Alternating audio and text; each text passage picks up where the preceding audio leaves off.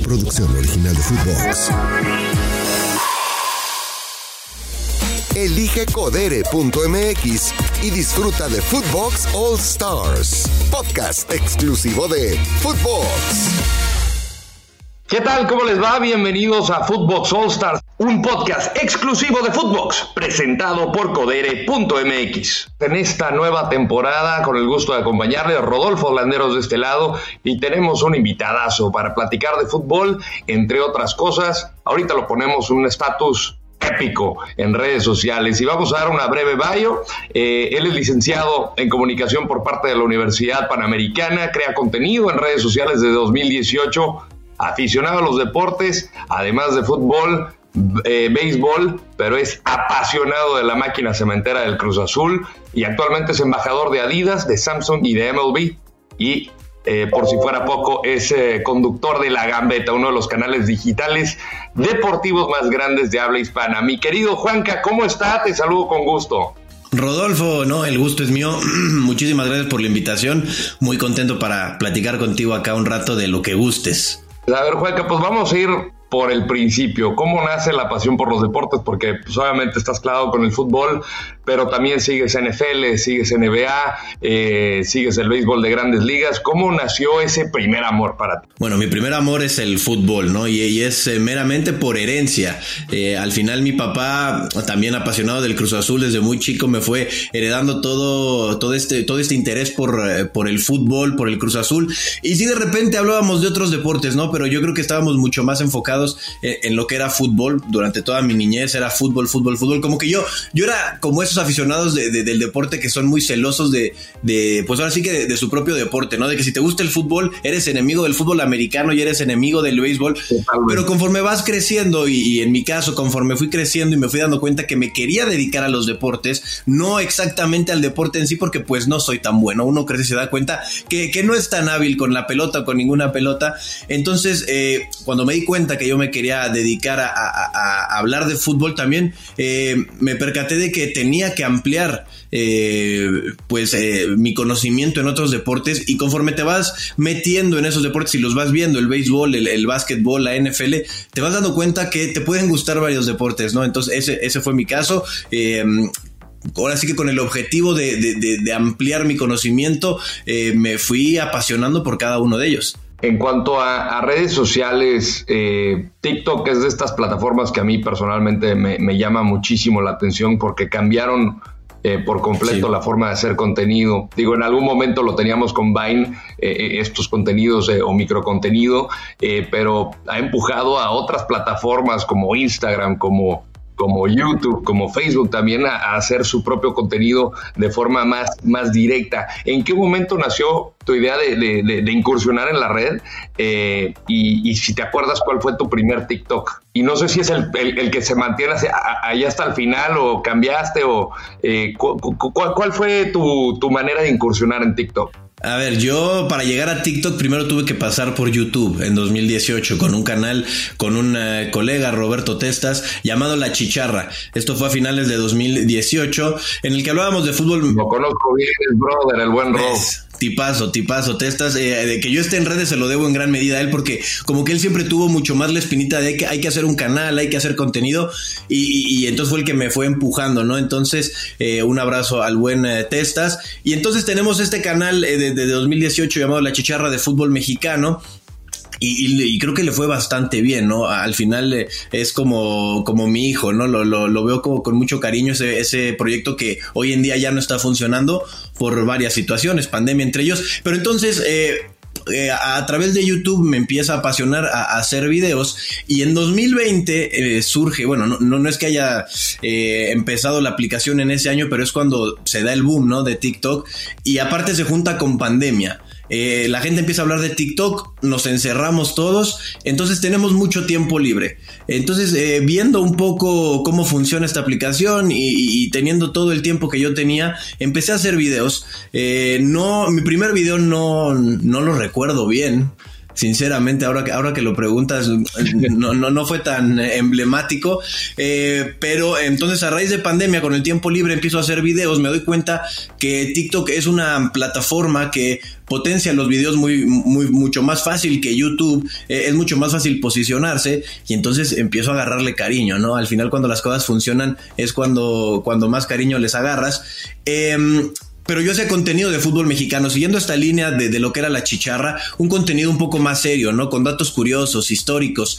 Y, algún día yo empecé a ver... Eh, este tema de lip sync, ¿no? De, de, que solo mueves la boca, pero dije, ok, ¿por qué no tomo eh, frases o, escenas de películas y las convierto en contexto fútbol. Y lo comencé a hacer y a la gente le pareció interesante. Pero si hay un video que cambia mi historia en TikTok, porque te digo, yo hacía contenido de fútbol mexicano y hago uno del Barcelona. Lo hice como de, bueno, pues lo voy a hacer porque creo que queda la situación y ya, pero no, no tenía muchas expectativas de él. Y ese video hace que mi audiencia se divida, 50% México, 50% el resto de Latinoamérica.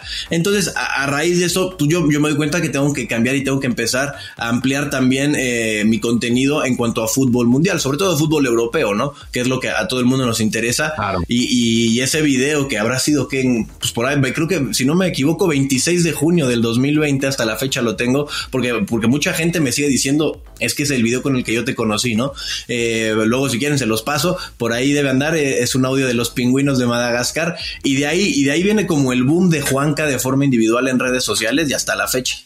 Y, eso es algo que me encantó porque le diste un nicho muy, muy chévere, que es eh, el, utilizar justamente las películas. Recuerdo también el de Messi cuando es coronado, que, que, utilizas el Rey León.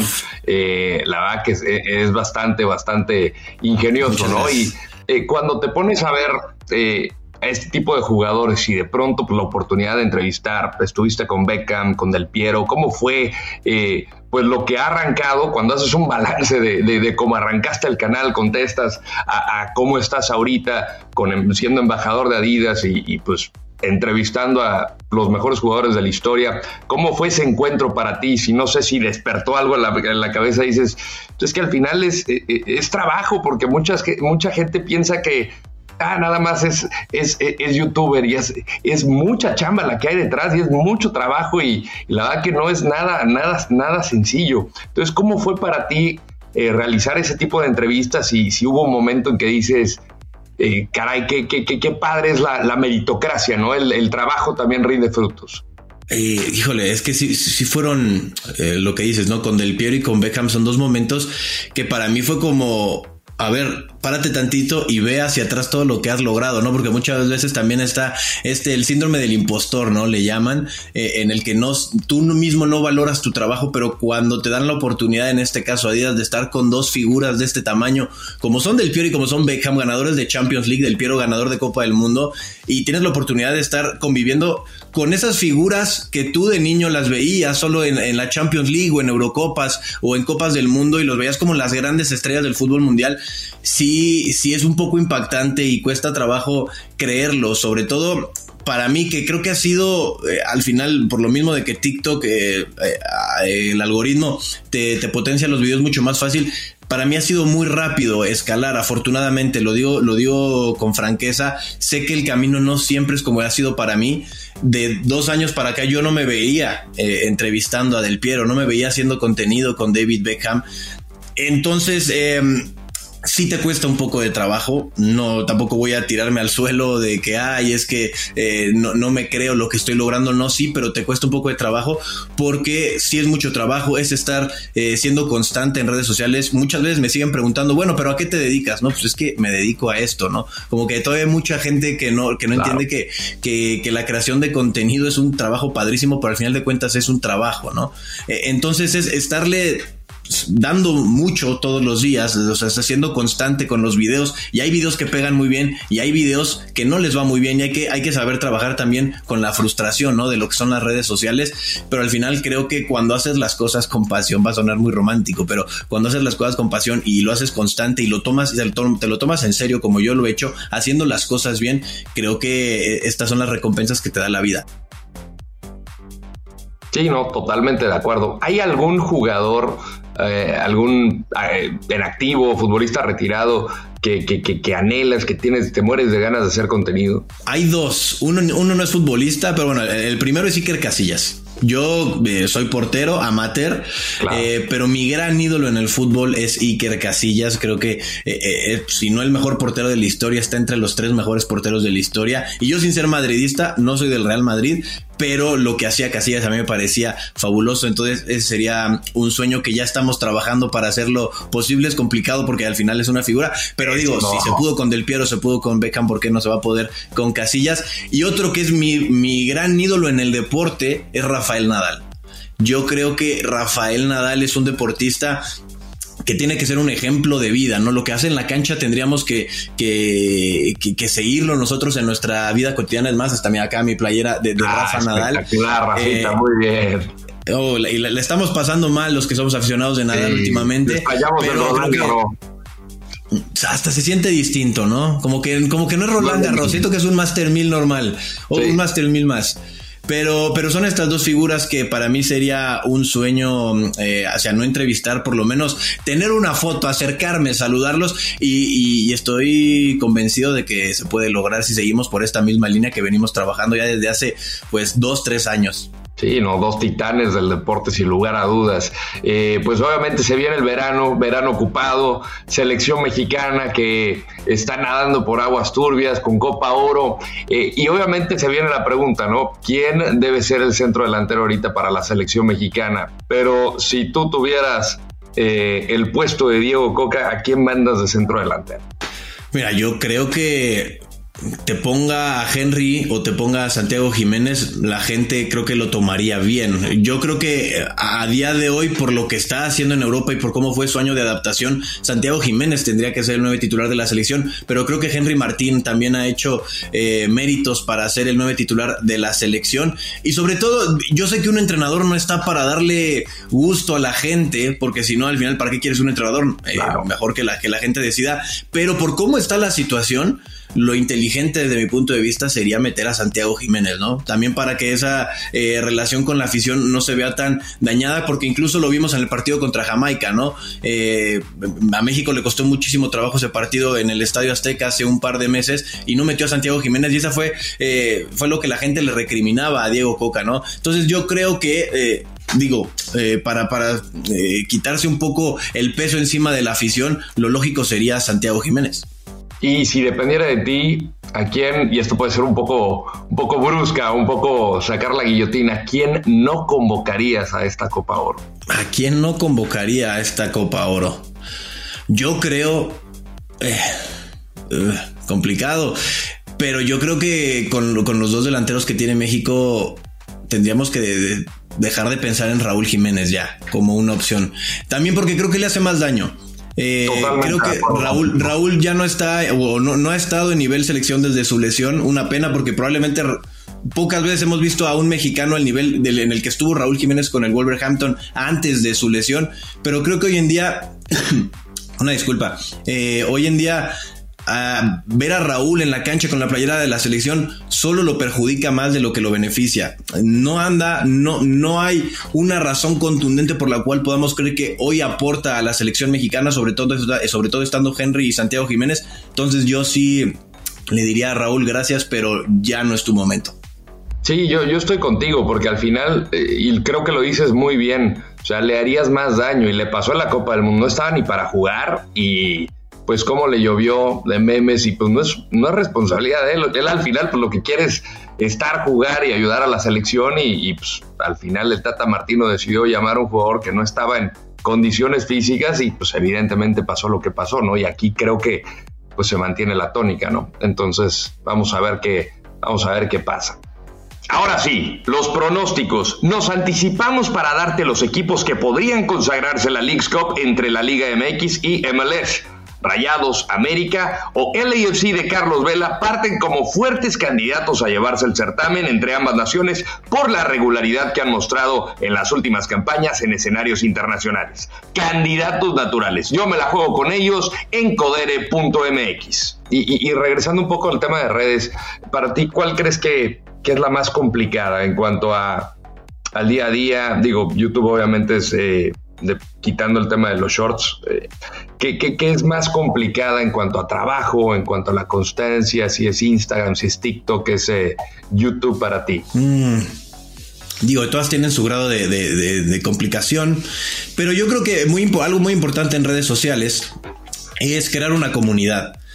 Y, y hoy en día, si bien TikTok te ayuda a crecer mucho más rápido, es más complicado crear una comunidad. O sea, al final de cuentas, eh, tú haces mucho contenido y le llega a mucha gente, pero no necesariamente eh, esas personas mm, sienten una fidelidad eh, hacia ti. Entonces yo creo que algo muy importante en redes sociales es, es crear esta comunidad y hay dos redes sociales que desde mi punto de vista son las más complicadas pero al mismo tiempo si le logras dar a, la gente, si logras llegar a la gente, estás del otro lado, que son Instagram porque al final en Instagram tú, ves el contenido de la gente que tú quieres seguir. En TikTok ves contenido de todo el mundo, aunque no lo sigas. O sea, e, es más, lo normal es ver contenido de gente que no sigues. Pero por eso mismo no sientes una fidelidad. En Instagram ves el contenido de la gente que tú quieres eh, ver, ¿no? Y por el otro lado Twitch, que también Twitch a raíz de pandemia ha crecido un montón. Pero si tú volteas a ver las comunidades de los streamers de Ibai, del Mariana, de la Rivers, eh, de, todos estos grandes eh, streamers, te das cuenta que no hay comunidad más fiel que la de ellos. ¿Por qué? Porque tu contenido es estar interactuando con ellos constantemente, ¿no? Entonces haces a que la gente se sienta partícipe de lo que tú estás haciendo y por eso eh, hoy en día están tomando tanto peso eh, eh, este tipo de contenidos, ¿no? Lo vemos también con la Kings League, por ejemplo. El éxito de la Kings League de Gerard Piqué es por los, por los presidentes, por los creadores de contenido, ¿no? O sea, no le quiero quitar mérito a los futbolistas, porque al final también son parte importante para que este proyecto eh, salga a flote, pero la gente lo ve eh, en gran medida por sus creadores. ¿Y por qué es? Porque han formado una comunidad sumamente fuerte. Entonces, eh, contestando ya, no me quiero alargar más con tu pregunta, son estas dos redes sociales, pero sobre todo yo diría que Twitch. Es que tienes mucha razón, porque al final creo que hoy mucha gente aspira a ser creador de contenido, streamer, para dedicarse a eso porque les llena, porque es, es, un tema que no tienen que estar en una oficina, no tienen que estar en un cubículo aguantando al jefe que te la va, se, la va a pasar mentándote la madre, pidiéndote los reportes. Aquí estás enfocado a lo que tú quieres, ¿no? Y crear la comunidad se me hace de lo más increíble que obviamente como todo tiene sus, sus dos aristas, pero eh, el tema de los streamers justamente quería ir contigo con el tema de la Kings League. Eh, ¿Cómo la ves? En cuanto a el desarrollo y pues la posibilidad de que inminentemente ya estaría México. A ver, yo creo que es un gran proyecto, un gran proyecto que es muy mejorable. Eh, sobre todo, hablando del primer split, creo que fue un éxito, ¿no? Cuando llenas el Camp Nou es porque creo que estás haciendo las cosas muy bien y no solo por llenar el Camp Nou, o sea, ver los números y están teniendo una audiencia fabulosa. Ahora, creo que también eh, yo, por lo menos desde mi punto de vista, está fabuloso que hagan el tema de la Queens League ahora, eh, el torneo femenil, pero sí veía un poco innecesario que hicieran el segundo split de la Kings League. Creo que en, gran medida lo que estos proyectos de, streamers eh, generan eh, tanto hype es porque le das tiempo a que la gente lo extrañe. Aquí no nos están dando chance de extrañar la Kings League. O sea, el torneo, si no me equivoco, acabó a principios de abril, finales de marzo y ahora en mayo ya tenemos otra vez la... la, la, la, sí, que respire un poco. Sí, exacto. O sea, y, lo vemos, por ejemplo, con la velada de Ibai, ¿no? Y, eh, Ibai hace la velada una vez al año. Lo pasó también con el Mundial de Globos, una vez al año. Si vamos a tener un torneo después, al mes de que termine el otro, pues al final se va a volver una costumbre y la gente va a ir perdiendo interés. Entonces, como proyecto creo que es buenísimo, sería fabuloso que lo trajeran a México. Ahí tengo yo también mis dudas, depende quién lo traiga, cómo lo traiga, a ver si no se convierte en un contenido eh, habitual, televisivo, con todo respeto a la televisión, pero hay que entender que, que esto es distinto, ¿no? Eh, pero a lo, que voy es que es un gran proyecto, pero creo que les está, le está dando la prisa a Piqué y a, todo, eh, a, toda la gente involucrada en este proyecto, a Cosmos, porque creo que eh, también el, éxito de, de, los proyectos es saber cuándo darse un respiro de ellos. Sí, sí, no, totalmente de acuerdo. Y justamente ahorita hablando un poco de, cómo va esta transición de los medios tradicionales a lo que vemos en la digital y ahorita lo vemos con los creadores de contenido, con los streamers.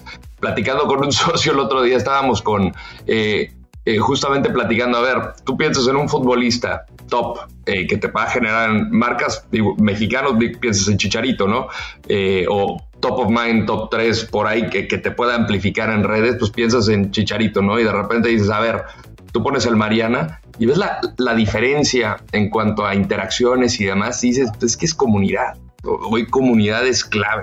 Sí, no, no, no, completamente, ¿no? Y yo creo que también eh, lo puedes ver, eh, por ejemplo, con influencers mucho más grandes, ¿no? Si ves la, cantidad de, likes que tiene, ¿quién te gusta? Kim Kardashian. Kim Kardashian tiene un montón de seguidores, pero ¿a cuánta gente ya le interesa lo que sube Kim Kardashian? O sea, porque no tiene una comunidad, la gente lo sigue porque es Kim Kardashian y ah, pues la voy a seguir porque la tengo que seguir, pero realmente no es que me interese, ¿no? Y lo ves en su engagement. En, cambio, estos streamers como el Mariano, como la Rivers o, o como la misma Ari Gameplays Juan, eh, la gente le interesa lo que está subiendo y eso es sumamente importante. Cuando a ti la gente te sigue por seguirte, sí está muy padre tener millones y millones de seguidores, pero acá lo verdaderamente importante de redes sociales es la fidelidad de esa gente que te sigue.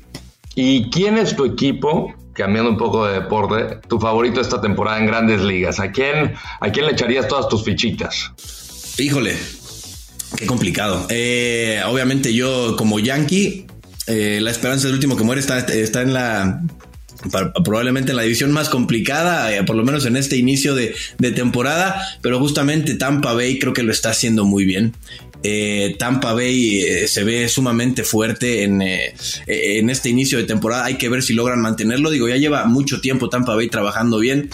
Y yo creo que de esa división puede salir algo muy interesante, por lo menos para la Liga Americana, ¿no? del otro lado, y también me, me, parece complicado, pero pues porque creo que creo que todavía falta muchísima temporada y creo que lo hemos visto muchas veces, ¿no? Que no porque inicies bien eh, vas a terminar bien. Pasa mucho como en el fútbol mexicano, ¿no? Que eh, lo importante es llegar a la jornada 14, jornada 15 jugando bien, ¿no? Acá eh, es un poco similar, llegar a los playoffs de la mejor forma. le tiraría, me iría a la fácil, voy con los Dodgers.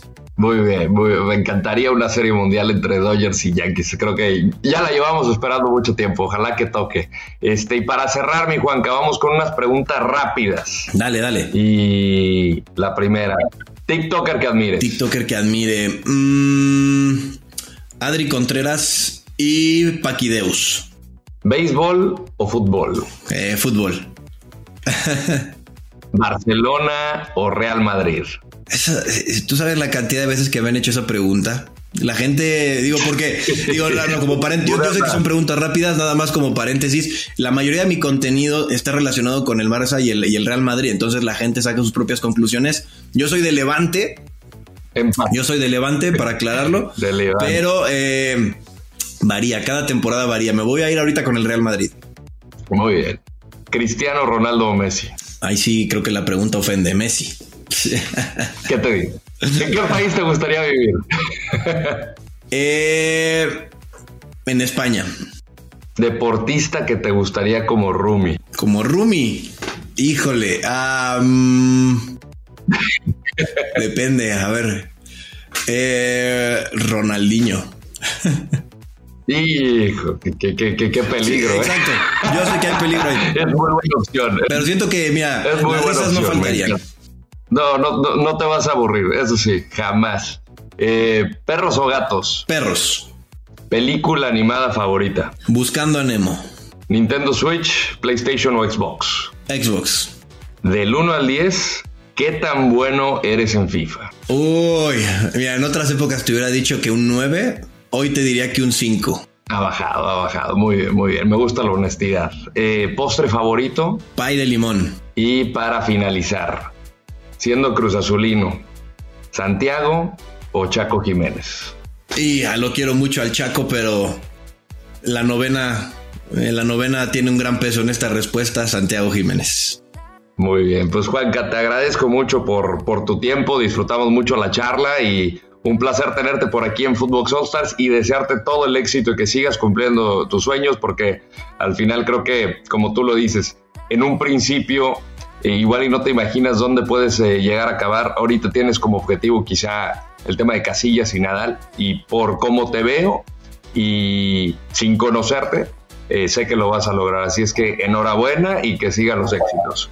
Rodo, muchísimas gracias por tus palabras y muchísimas gracias por la invitación. Yo también disfruté mucho eh, estar acá y pues nada, eh, nos estamos viendo pronto, ojalá.